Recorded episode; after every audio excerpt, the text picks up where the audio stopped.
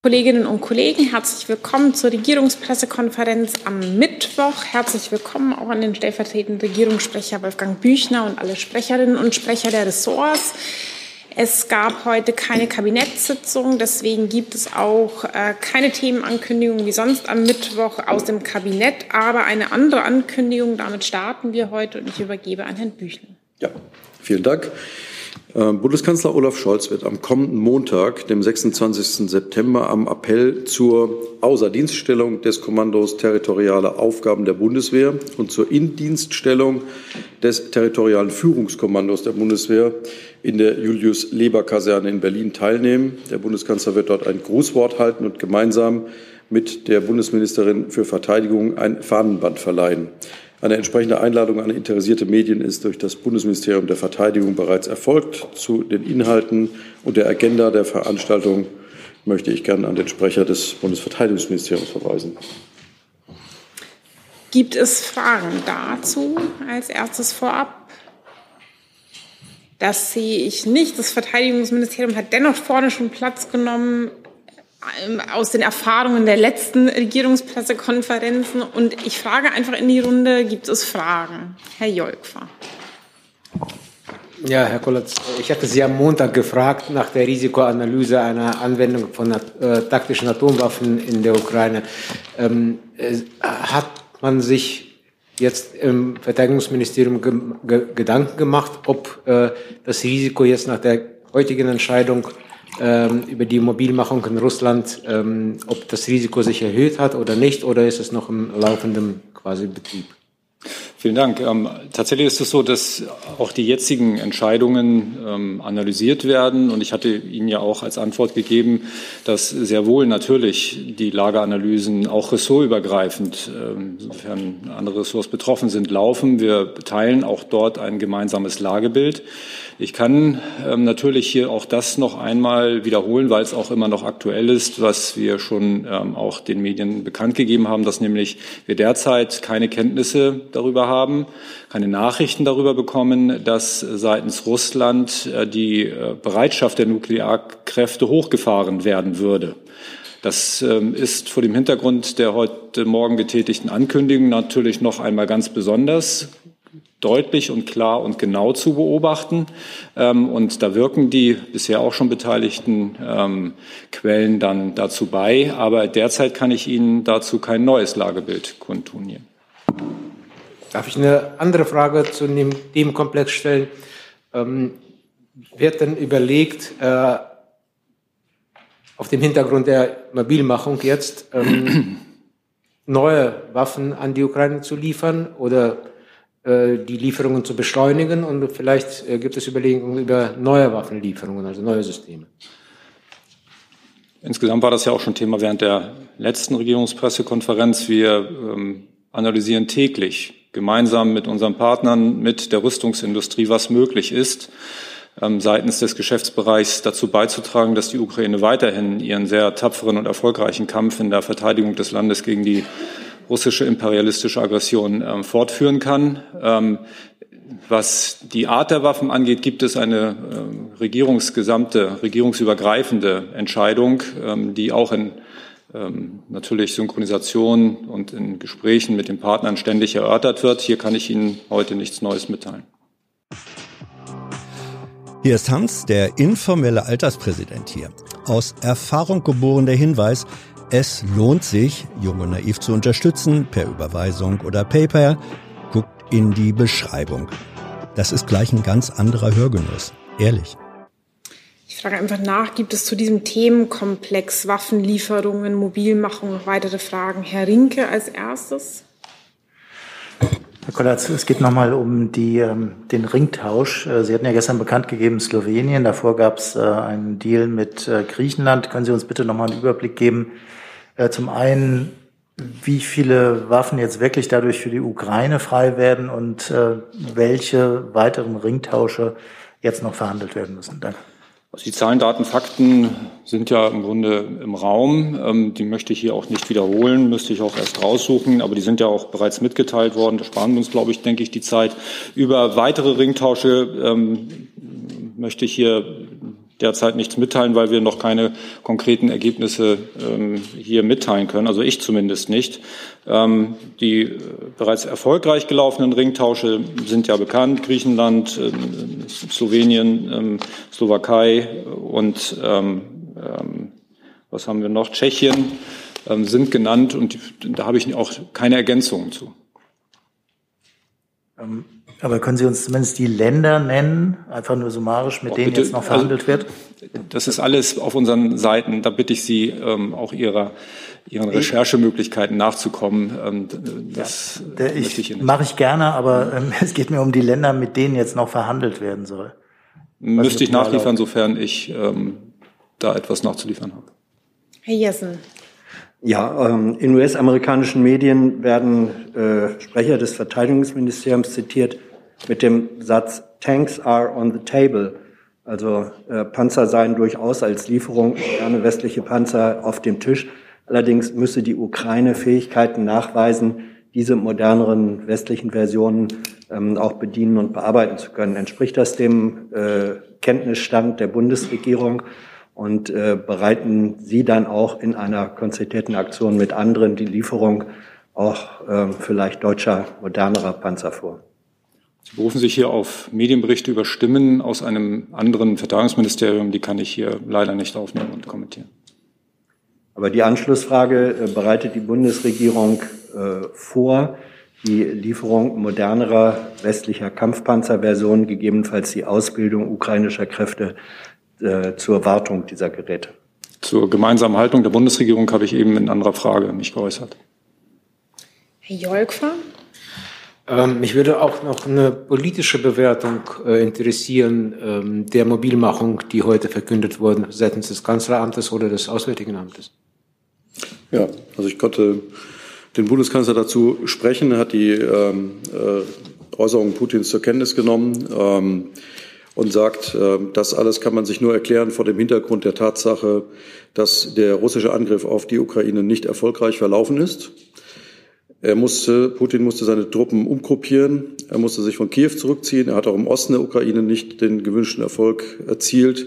Das ist ein sichtbares Zeichen dafür, dass die Ukraine sehr wirksam ist bei der Verteidigung der eigenen Integrität und Souveränität, nicht zuletzt auch wegen der massiven und großen Unterstützung aus vielen Ländern der Welt, ganz besonders auch aus Deutschland.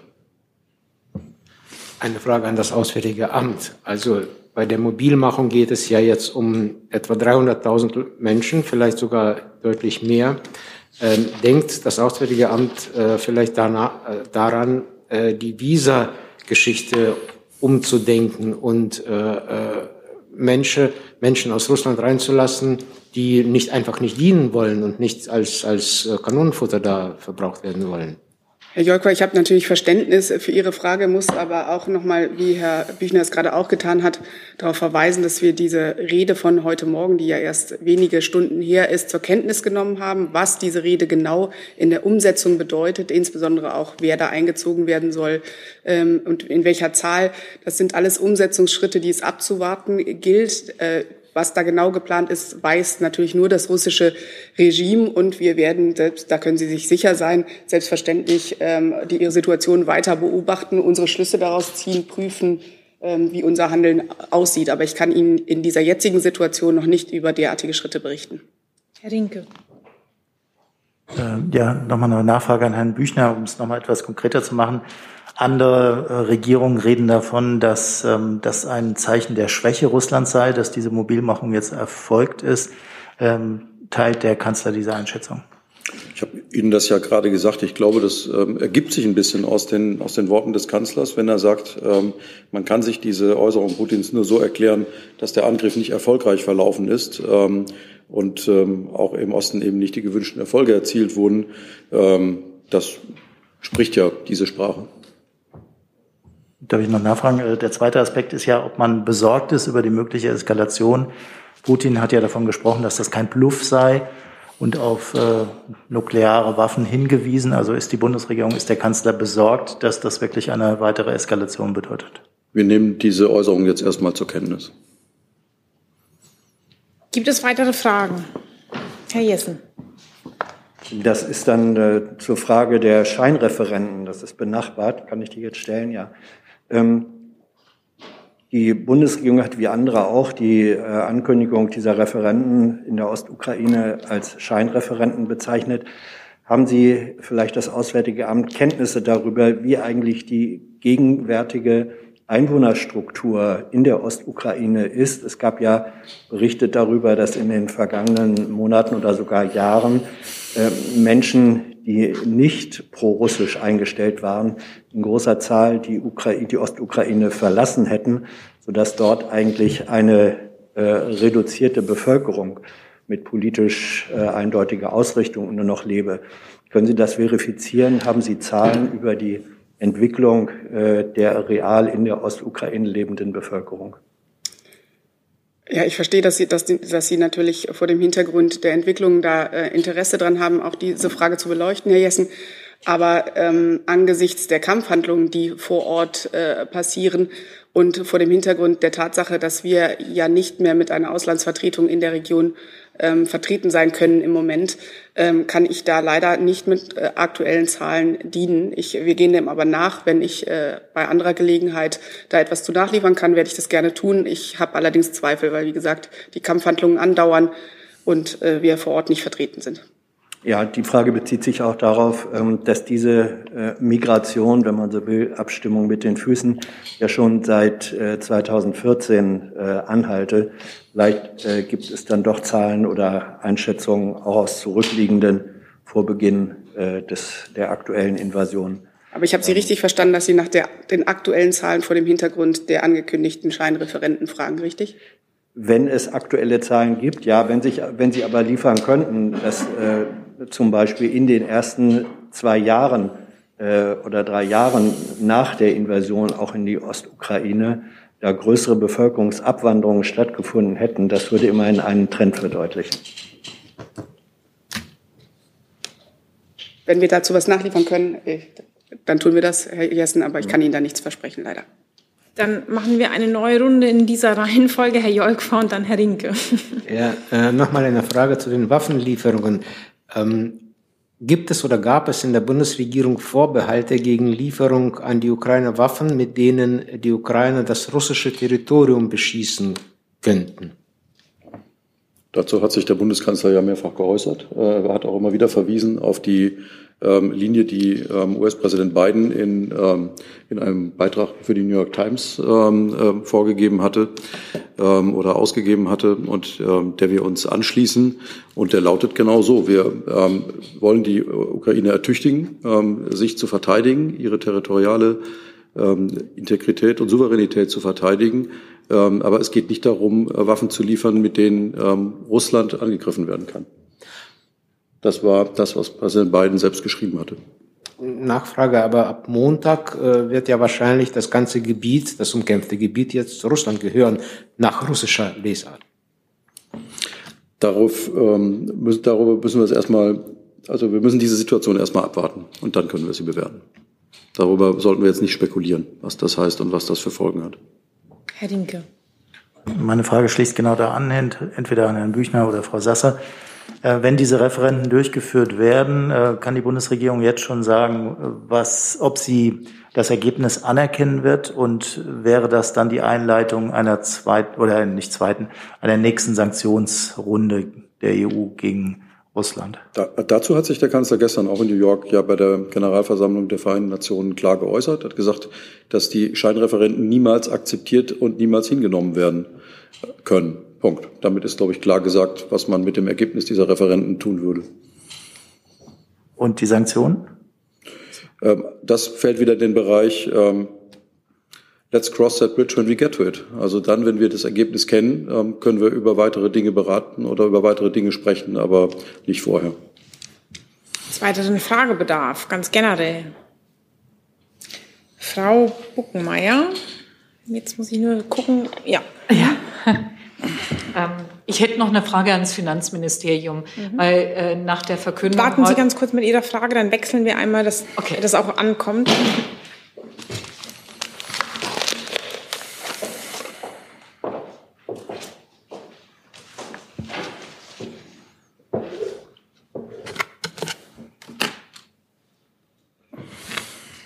Ja, ich wollte nur nachfragen, weil heute Morgen nach der Ankündigung der Verstaatlichung ähm, von Uniper äh, es einfach immer wieder verwirrende Aussagen darüber gab, Gibt es nun jetzt bereits eine finanzrechtliche Prüfung der Gasumlage oder nicht? Und wie wird es mit der Gasumlage weitergehen? Ich weiß, es ist ein riesiges Feld, aber vielleicht können Sie da etwas Klarheit reinbringen.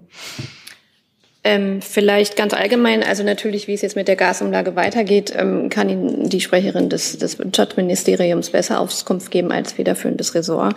Der Minister hat sich äh, dazu geäußert, ähm, es, es, ist, es, es ist so, dass es insgesamt keine rechtlichen Bedenken äh, mit Blick auf die Gasumlage gibt. Ähm, da hat ja auch der Bundeswirtschaftsminister äh, darauf hingewiesen ähm, und bereits betont, dass an der Gasumlage ähm, weiter gearbeitet wird. Und genau, das ist der Stand der Dinge.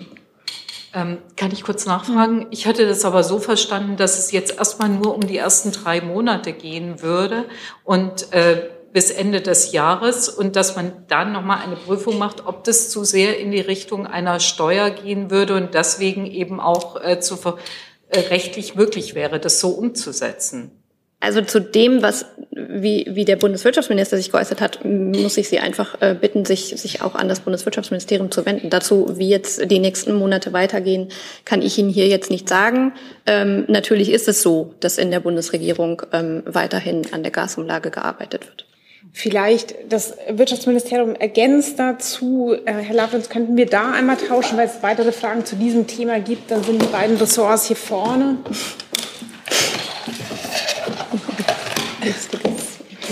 Danke sehr. Und dann machen wir weiter. Also wollen Sie unmittelbar ergänzen? Ja. ja. Dann Genau, ich würde auch noch mal gerne ergänzen. Wie gesagt, wir hatten ja heute die Pressekonferenz zum Thema Juniper. Da kamen dann auch Fragen auf zum Thema Gasumlage. Beide Themen muss man natürlich erstmal voneinander trennen. Und der Bundeswirtschaftsminister hat sich dazu geäußert und er hat klar gemacht, die Gasumlage ist als Brücke notwendig. Das heißt, sie kommt zum 1.10. Für die Zukunft müssen wir natürlich immer der Lage angemessen entscheiden. Oberste Priorität für die Bundesregierung hat die Sicherstellung der Versorgungssicherheit. Und in diesem Lichte müssen wir immer entscheiden. Und wenn sich die Lage ändert, dann müssen wir eben gegebenenfalls auch neu entscheiden. Wir bleiben bei diesem Thema, Herr Linke. Ja, das ist eine Frage eigentlich auch an beide Ministerien. Ähm, es gibt Meldungen, dass das Wirtschaftsministerium sagt, dass die vom BMF nötige juristische Prüfung, ähm, die die finanzverfassungsrechtlichen Zweifel an der Gasumlage ausräumt, gar nicht vorliege. Deswegen ähm, die Frage ans Finanzministerium. Ist das bei Ihnen im Haus überhaupt geprüft worden? Äh, denn das wäre ja die Grundlage dafür, dass man sagen könnte, dass es keine verfassungsrechtlichen Bedenken gegen die Gasumlage gibt. Also vielleicht muss ich einmal noch kurz äh, klarstellen, dass es sich nicht um eine verfassungsrechtliche Prüfung handelt, sondern um eine finanzverfassungsrechtliche. Das sind nochmal äh, sind noch mal unterschiedliche Dinge. Ähm, auch dazu hat der Minister ähm, sich ja geäußert. Ähm, die Verstaatlichung von Juniper steht äh, der Gasumlage nicht entgegen. Inwiefern die Gasumlage mit der Verstaatlichung eines Unternehmens vereinbar ist, hängt von der tatsächlichen Ausgestaltung der Umlage ab. Dazu hat das äh, BMF eine rechtliche Einschätzung abgegeben, ähm, der zufolge eine entsprechende Ausgestaltung möglich ist. Ähm, aber wie gesagt, die Gespräche hierzu werden weiterhin innerhalb der Bundesregierung geführt. Dann gehe ich eine Reihe weiter nach vorne zu Frau Abbas oder zwei Reihen. Ja, ähm, Frau Baron, ähm, was ich noch nicht ganz verstanden habe, wird der Juniper jetzt weiterhin ähm, trotzdem erstmal von der Gasumlage profitieren, trotz der Entscheidung der Verstaatlichung? Ähm, und danach hätte ich noch eine Frage ans BMF, aber vielleicht erstmal. Ähm, genau, also wie gesagt, man, man muss äh, die Sachverhalte auseinanderhalten. Wir haben heute dieses Stabilisierungspaket verkündet mit dem Einstieg des Staates zu 99 Prozent bei Juniper. Diese klare eigentumsrechtliche Struktur ist notwendig, um Juniper zu stabilisieren und Klarheit ähm, in diese Stabilisierung zu bringen. Das ist der eine Sachverhalt. Und daneben muss man den Sachverhalt Gasumlage stellen. Und da gehen wir heute in die Ressortabstimmung mit den angekündigten materiellen Änderungen an der Gasumlage, nämlich den Einschränkungen des Anwendungsbereichs, eben Trittbrettfahrer auszuschließen, dass eben nur Unternehmen profitieren, die auch tatsächlich in Not sind. Und das ist der Prozess, der sozusagen läuft. Und im Rahmen diesem, dieser Ressortabstimmung werden dann auch ähm, die Fragen geklärt. Da wird sicher alle Ressorts nochmal Stellung nehmen, das Finanzministerium sicher Stellung nehmen zu den finanzverfassungsrechtlichen Fragen. Aber diese Ressortabstimmung, die leiten wir heute ein, wahrscheinlich gerade in dieser Sekunde. Und da werden die Prüfungen dann fortgesetzt. Ähm, Nachfrage, aber Juniper wird erstmal nicht ausgeschlossen? Ähm, also wird nicht von der Liste gestrichen oder können Sie das noch nicht sagen? Naja, das habe ich ja quasi beantwortet. Ne? Also wir, es gibt ja eine bestehende Gasumlage, die Gasimporteure definiert. Und diesen Anwendungsbereich schränken wir jetzt mit weiteren Kriterien nochmal ein, dass es wirklich die Importeure sind, die sich in Not befinden. Okay. Und ähm, das ist bei Juniper natürlich der Fall. Okay. Dann machen wir weiter mit Ihrer Frage ans BMF. Äh, genau, meine Frage ans BMF ist, ähm, wenn die Gasumlage jetzt auf den Prüfstand kommt, ähm, wird dann auch die als Ausgleich geplante Mehrwertsteuersenkung auf den Gasverbrauch ähm, ebenfalls auf den Prüfstand kommen? Ich weiß jetzt nicht, ob ich Ihre, Ihre Aussage teile, dass die Gasumlage auf dem Prüfstand steht. Ähm, wir haben ja gerade ausgeführt, dass die Gas, um das weiterhin auch an der, an der Gasumlage gearbeitet wird. Ähm, deswegen stellt sich diese Frage aus meiner Sicht jetzt gerade nicht. Ja, aber Sie prüfen ja, ob das finanzverfassungsrechtlich, wie Sie eben erklärt haben, äh, quasi in Ordnung ist. Na, dazu, wir, wir reden ja jetzt um, um die Gasumlage allgemein. Also nochmal, dass, dass wir das einmal trennen. Es ist, es ist ja so, es wird die Arbeit an der Gasumlage gehen weiter. Dazu ähm, habe ich Ihnen auch ja die Rechtsverfassung mitgeteilt. Ähm, und in dem Zusammenhang würde ich davon, würde ich jetzt auch sagen, die, die Arbeiten gehen weiter. Das heißt, ähm, es steht jetzt nicht allgemein auf dem Prüfstand. Herr Rinke. Hm? Direkte anknüpfende Frage an Frau Baron. Ähm, nach einer Einschätzung die SPD und die Grünen-Fraktion haben ja relativ klar gemacht, dass äh, das Misstrauen gegenüber der Prüfung der Bundesregierung relativ groß ist und äh, zumindest die SPD jetzt, SPD-Fraktion eine eigenständige Prüfung machen wird, ähm, ob die Gasumlage überhaupt noch kommen kann. Deswegen Frage, haben Sie das Gefühl, dass die Bundesregierung überhaupt noch Herrin des Verfahrens ist, weil das Parlament darauf verweist, dass sie äh, das Recht haben, diese Verordnung dann auch zu kippen, wenn sie selber zu dem Eindruck kommen, äh, dass die nicht rechtens ist.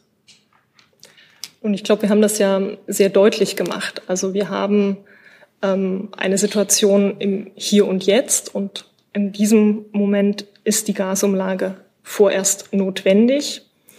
Aber natürlich müssen wir mit Blick auf die Zukunft immer die Instrumente wählen, die notwendig sind, um die Versorgungssicherheit zu gewährleisten.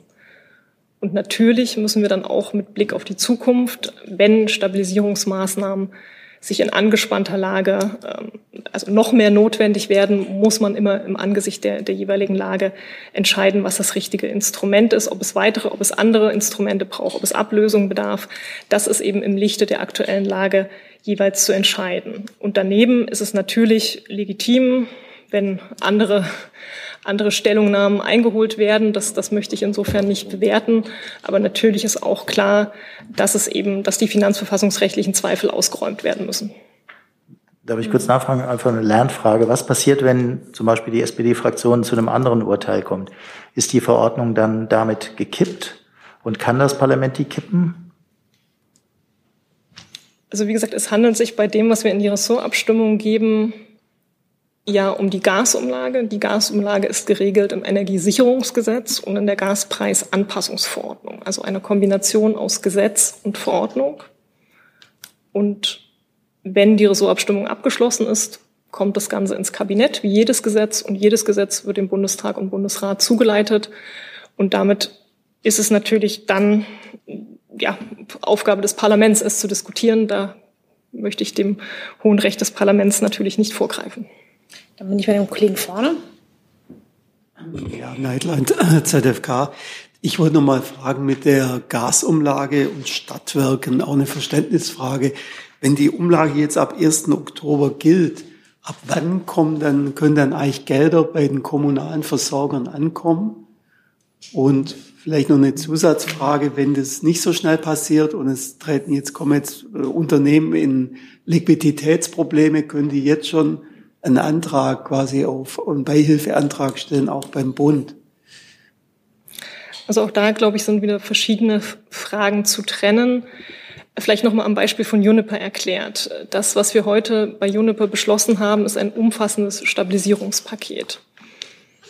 Stabilisierungsmaßnahmen, die, die basieren auf Paragraph 29 des Energiesicherungsgesetzes, der ja gesellschaftsrechtliche Regelung trifft für, für diese Stabilisierungsmaßnahmen. Und Stabilisierungsmaßnahmen stehen grundsätzlich allen Unternehmen offen, die sich in Not befinden. Auch Stadtwerke sind Unternehmen. Deswegen, wenn sich ein Stadtwerk in Not befindet, dann ist natürlich ein Antrag auf Stabilisierung möglich. Es gibt umgekehrt natürlich keinen Rechtsanspruch auf Rettung, aber ein Anspruch auf Stabilisierungsmaßnahmen gilt für Unternehmen und, und zwar für alle Unternehmen. Das vielleicht zu dem Komplex in Not geratene Unternehmen. Dann nochmal zur Gasumlage. In der letzten Woche hat das Kabinett ja eine Fristverschiebung beschlossen, nämlich ähm, die, die Abschlagszahlung hinauszuschieben der Unternehmen, also die Profiteure der Gasumlage bekommen ja Erstattungsansprüche und die bekommen sie im ersten Schritt über Abschlagszahlung, im weiteren Schritt dann über vollständige Ausgleichszahlung.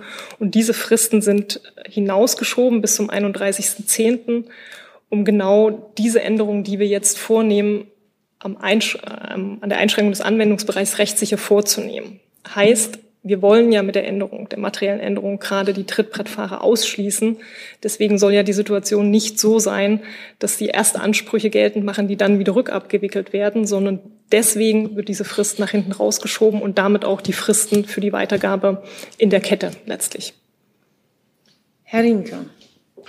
Eine Frage an Frau Beuron zum Thema Juniper. Können Sie uns sagen, was oder welche Unternehmensanteile der Staat eigentlich jetzt mit übernommen hat? Weil es ja Berichte gibt, dass dazu auch unter anderem äh, AKWs in Schweden, ähm, Stromerzeugungen in Russland und noch diverse andere Teile gehören. Ähm, können Sie uns das bitte mal auffächern, was alles dazu gehört?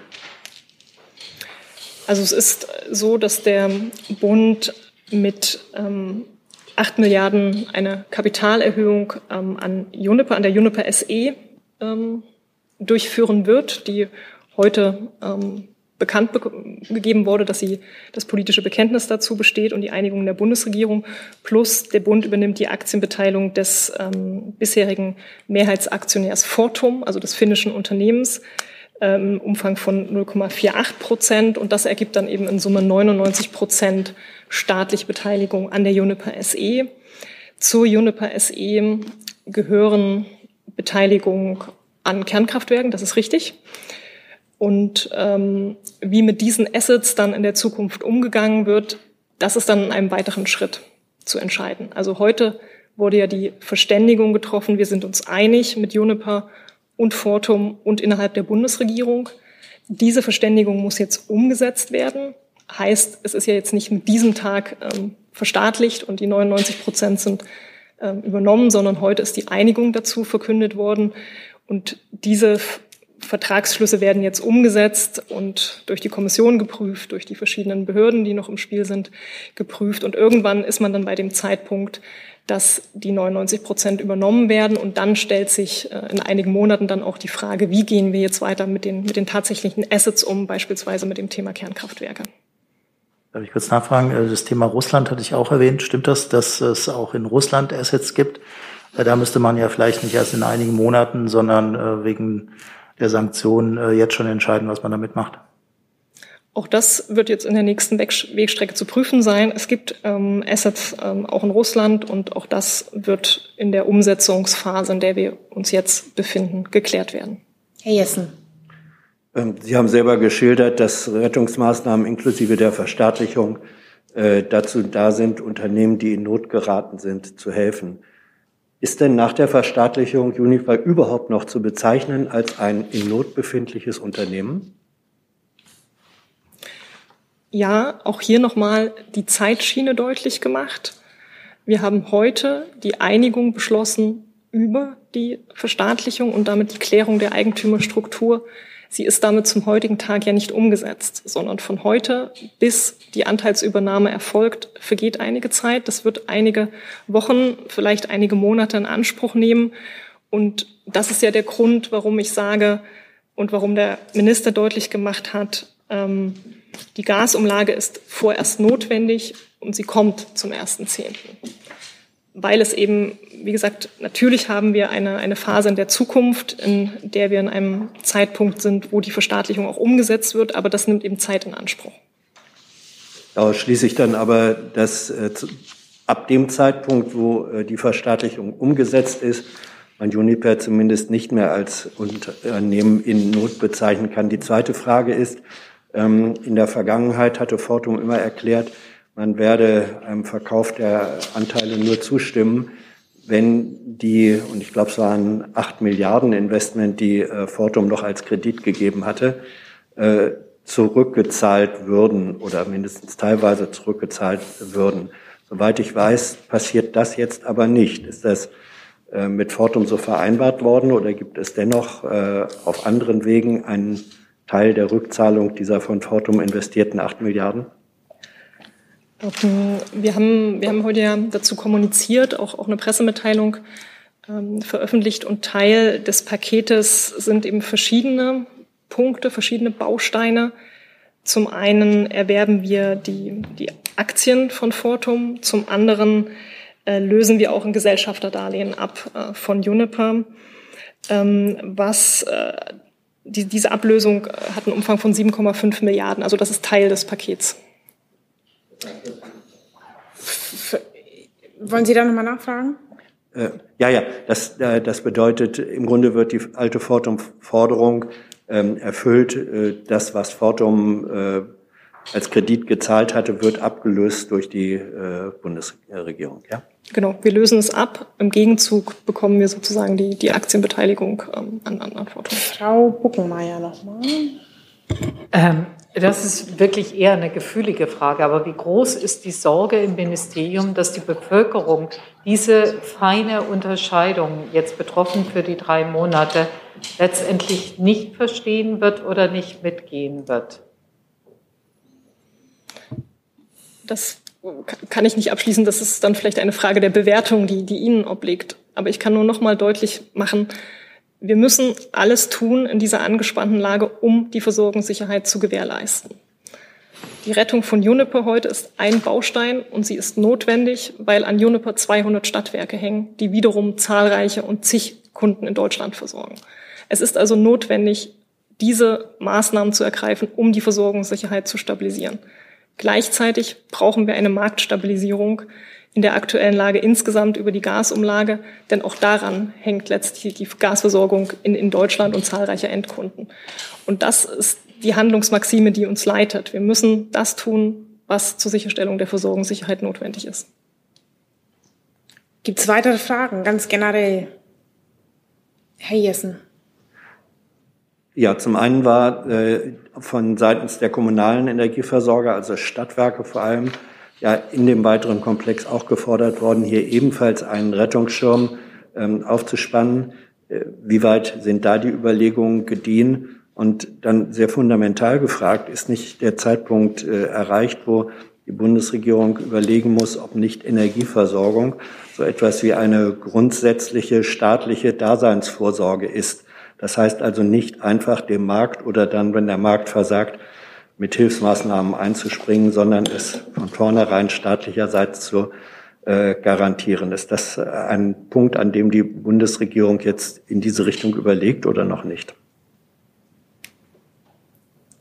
An wen richtet sich die Frage? Herr Jessen? Äh, die erste Frage richtet sich an Frau Dr. Baron und die zweite ans BMWK und gegebenenfalls auch ans, äh, ja, an die Regierungszentrale. Herr Büchner. Äh, zum, zum Thema Stadtwerke äh, ja. hatte ich, glaube ich, gerade schon, schon ausgeführt auf die Frage von, von Herrn Neidlein. Ähm, wie gesagt, wir müssen immer im Angesicht der Lage entscheiden und das tun wir.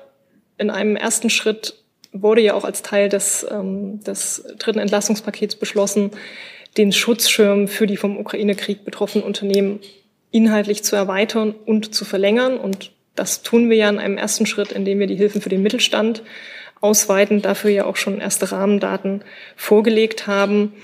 Und natürlich müssen wir die Lage weiter beobachten. Aber das sind die Hilfen, die wir jetzt ganz konkret umsetzen. Und nochmal der Hinweis, Unternehmen in Not steht auch der Weg für, für Einzelstabilisierungsmaßnahmen offen. Und Unternehmen in diesem Sinne sind auch Stadtwerke. dem nichts hinzuzufügen. Das heißt also äh, Überlegung, Energieversorgung sozusagen offizieller Teil staatlicher Daseinsfürsorge sei, werden nicht angestellt. Dazu ist mir nichts bekannt. So, ich habe keine weiteren Fragen auf der Liste. Ehe ich schließe, übergebe ich nochmal an Herrn Büchner für einen Nach. Da ist Herr Rinke nochmal. Ach so, ja, das habe ich. Dann machen wir da weiter. Anderes ja. Thema, ja. Mhm. Ähm, eine Frage an Frau Sasse. Es geht um den Iran und die Proteste. Wenn Sie jetzt mal Kopftuchproteste, die es da gibt, können Sie uns eine Einschätzung geben, äh, wie viele Städte davon ähm, berührt sind und ob aus Sicht des Auswärtigen Amtes äh, das jetzt äh, zu so einer Art Massenbewegung gegen das iranische Regime wird? Ja, Herr Rinke, ähm, wir kennen natürlich wie Sie auch die Bilder aus Iran, die ja insbesondere auch über die sozialen Medien sehr weite Kreise ziehen. Der genaue Umfang der Proteste lässt sich im Moment nur sehr schwer unabhängig überprüfen. Einen äh, groben Überblick können Sie aber unseren ähm, Reise- und Sicherheitshinweisen entnehmen, die, äh, die wir heute nochmal aktualisiert haben und in, der wir auch, in denen wir auch ähm, bestimmte Städte nennen, in denen Proteste äh, verifizierbar vorkommen oder vorgekommen sind. Ähm, was unsere Erwartungen angeht, kann ich äh, nur sagen, die ist natürlich klar. Und Außenministerin Baerbock hat sie gestern Abend auch nochmal in New York sehr deutlich gemacht. Wir erwarten, dass die iranischen Behörden äh, friedliche Demonstrationen zulassen und äh, vor allem auch keine weitere Gewalt anwenden. Die Außenministerin hat gestern Abend sehr deutlich gemacht, dass die Menschen, die dort protestieren, schlicht und einfach ihre unumstößlichen Rechte einfordern ähm, und das natürlich auch tun sollen müssen tun dürfen. Frau Abbas. Darf ich noch eine Frage ans BMG zu einem anderen Thema stellen? Dann wechseln wir nochmal.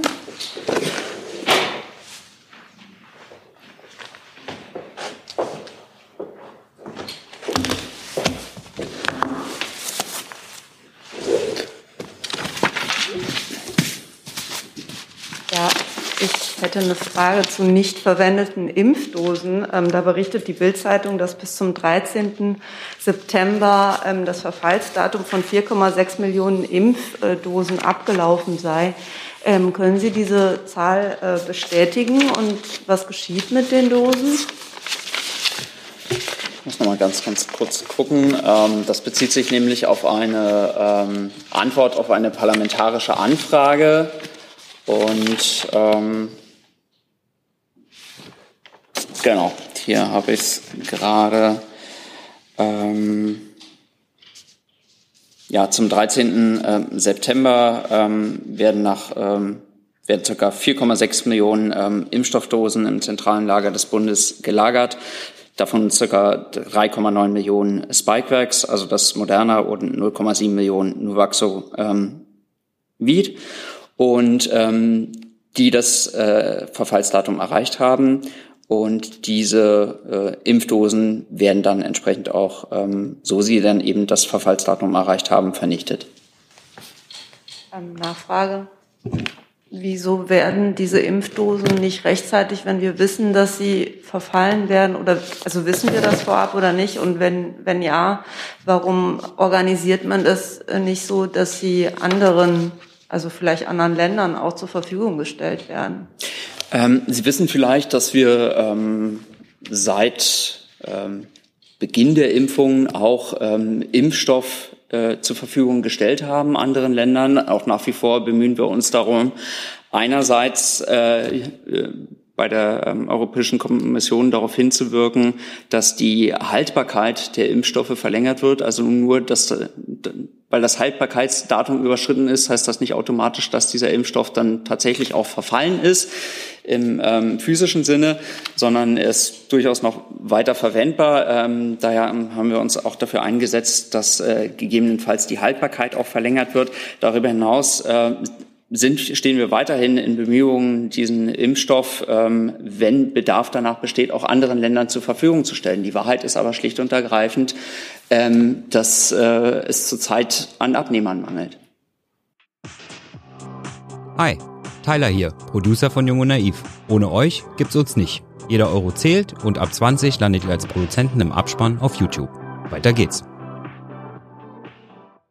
Dann habe ich jetzt keine weiteren Fragen. Ich hoffe, ich habe niemanden übersehen. Ich blicke noch mal quer durch den Saal und übergebe noch mal an Herrn Büchner für einen. Ja, nur noch vielleicht eine kleine Präzisierung, falls das nicht klar genug geworden ist. Also der Bundeskanzler und die Bundesregierung ähm, würden Abstimmungen über den Beitritt äh, zu Russland in den Regionen Donetsk, Luhansk, äh, Cherson und Saporischschja selbstverständlich für einen völkerrechtswidrigen Akt halten. Ähm, das wollte ich nur noch mal präzisieren.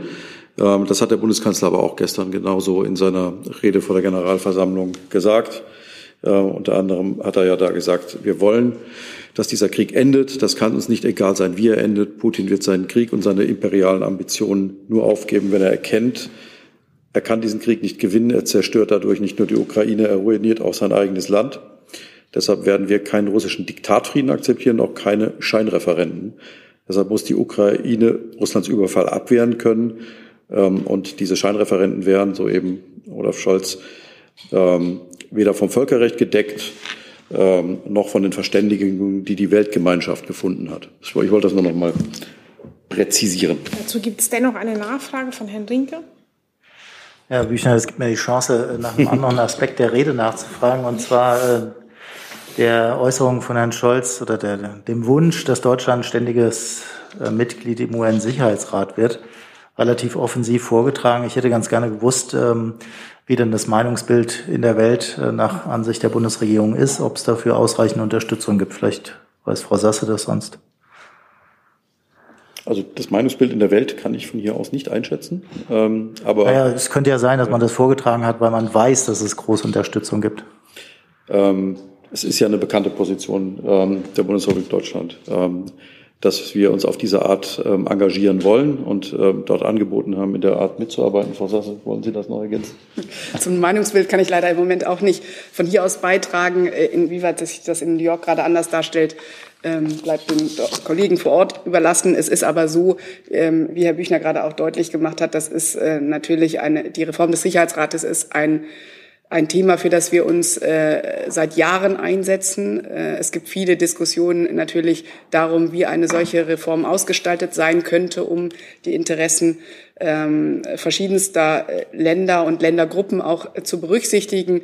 Da gibt es, äh, werden die Diskussionen geführt, äh, die werden auch mal in die eine und die andere Richtung geführt. Ähm, und ich kann da im Moment nicht über einen Gesamteindruck ähm, Ihnen berichten. Allerdings ist klar, dass wir weiterhin mit voller Kraft, und das hat der Kanzler ja in New York deutlich gemacht, hinter diesem Ziel einer Reform des Sicherheitsrates stehen. Äh, nicht zuletzt natürlich deswegen, weil sich ja in den vergangenen Monaten auch immer wieder anhand konkreter Beispiele gezeigt hat, dass der Sicherheitsrat doch sehr oft blockiert ist und man äh, deswegen nicht äh, zu einer klaren Position der Weltgemeinschaft gelangen kann. Jessen, Entschuldigung, dann war noch eine Nachfrage, ja. Ähm, Deutschland hat das, Sie haben darauf hingewiesen, ja früher schon mal gefordert, und zwar im, zusammen mit äh, drei anderen Ländern, Japan, Indien und Brasilien. Gibt es diese G4 eigentlich noch oder ist in der Rede zumindest nicht erwähnt worden? Äh, versucht man das jetzt über andere Wege zu erreichen? Wir tauschen uns mit diesen Ländern selbstverständlich weiterhin über, über ähm, die äh, Idee eines, einer Reform des Sicherheitsrates aus. Ähm, Gleiches gilt allerdings auch für andere Länder. Es, die Interessen äh, verschiedenster Länder müssen da ja, wie gesagt, berücksichtigt werden. Und deswegen führen wir diese Gespräche äh, mit einer Vielzahl von Staaten. Aber die, die, diejenigen, die Sie genannt haben, zählen dazu. Herr Jessen dazu auch? Ja, auch da Sie eben den Kanzler zitiert haben, äh, dass einen Frieden es nur geben könne, wenn Russland die Einsicht habe, dass es den Krieg militärisch nicht gewinnen könne. Wenn zur Herstellung dieser Einsicht eben doch die Ausstattung der ukrainischen Armee mit modernen westlichen Kampfpanzern gehört, dann hat der Kanzler damit ja äh, im Grunde gesagt, wenn das nötig ist, werden wir es liefern. Oder wie ist der Satz sonst zu verstehen? Der Satz ist so zu verstehen, wie er gesagt wurde. Und ich schließe mich da Ihrer Interpretation nicht an. Das heißt, die Einsicht, dass äh, bei Russland, bei Putin, dass es diesen Krieg militärisch nicht gewinnen kann, ist nach Ansicht des Kanzlers auch möglich, ohne dass äh, schweres, modernes westliches Gerät geliefert wird, speziell Kampfpanzer? Der Satz des Kanzlers steht für sich. Frau, ja. Auf die Frage von Ihnen, Herr Rinke, kann ich noch äh, ganz kurz ergänzen. Das haben mir die Kollegen hier gerade zugeliefert und ich glaube, das hatte ich in meiner Aufzählung der äh, Termine in New York äh, Anfang der Woche nicht erwähnt. Es wird morgen auch ein Treffen der ähm, Außenministerin mit ihren Counterparts aus dieser Gruppe der vier genannten Staaten geben. Morgen um 16.30 Uhr Ortszeit New York. Dann würde ich an dieser Stelle beenden und danke für Ihr aller Kommen und einen guten Tag noch. Danke.